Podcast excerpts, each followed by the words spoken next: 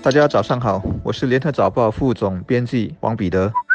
九六三好 FM 的听众朋友们，大家早上好，我是罗文燕，华文媒体集团营运总编辑。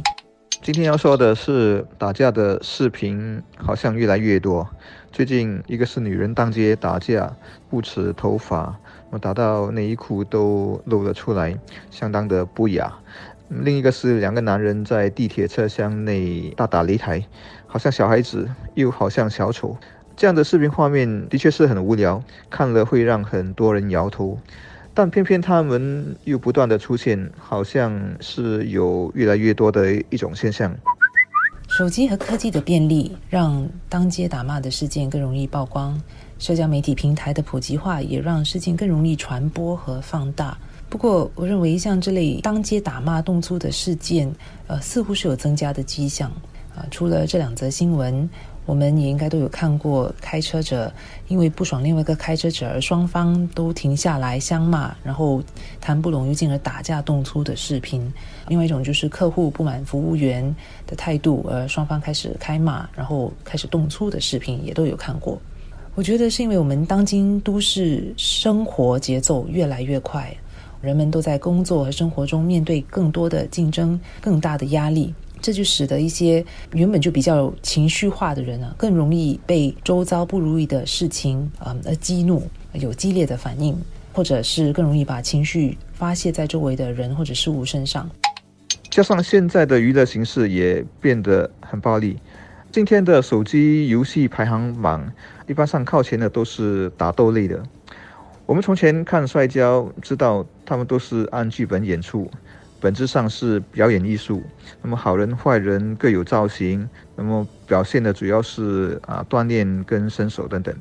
但是今天大家爱看的是动真格的，随时都会流血或造成伤害的那些自由搏击。可以这么说，现在的中年老年一辈，因为曾经活在没有手机、没有自由搏击的年头。他们可以做今天和昨天的比较，还能够清晰察觉到我们的社会氛围是变得越来越暴力了，觉得这是不对的，会忧心，会问社会人心到底怎么了。但新的一代从他们成长的第一天开始，就和自由搏击相伴，他们的手机天天都有人传来街头打斗，耳濡目染久了。他们一定认为打架就是常态，没什么不对的。那么自己和别人如果有摩擦、有不爽，那么暴力解决一定是唯一的途径。也许在他们潜意识中，还可能感觉到周围一定有无数手机在拍他们，所以不能怯弱啊，不能退怯礼让。一旦有事，就非得大打出手不可。我觉得这有点可怜，也挺让人同情的。但是让我比较关心的是，青少年情绪失控的情况也似乎有日益严重的迹象。不久前，网上就盛传一段学生在教室内肆意掀桌椅的视频。涉及这起事件的学生用力把桌椅往地上和朋友身上扔，脸上还露出不屑的表情。呃，青少年情绪失控情况越来越糟，我认为是跟家庭教育和新兴社会的那个现象有很大的关联。许多父母在日常生活中迁就、娇惯孩子，把孩子视为掌上明珠，当家里的小皇帝这样宠爱着。或许是因为父母太忙了，也没有时间关心孩子，跟他们沟通。但是父母可能没有意识到，这样的过分的溺爱孩子，或者忽略他们。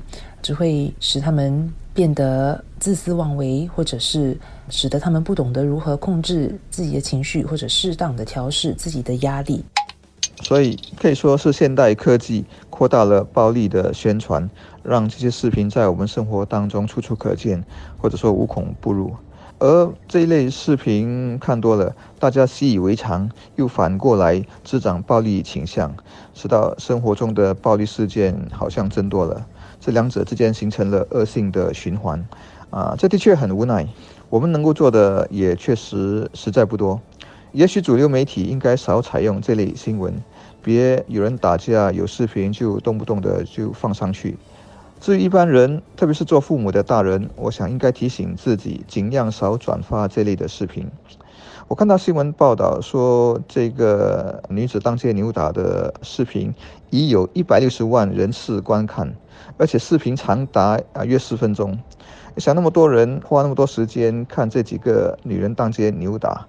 一百六十万乘以四分钟，是多么巨大的时间的消耗在这上面上？难道大家不觉得说人的时间宝贵，应该还有更多的事情比看这个视频更值得做吗？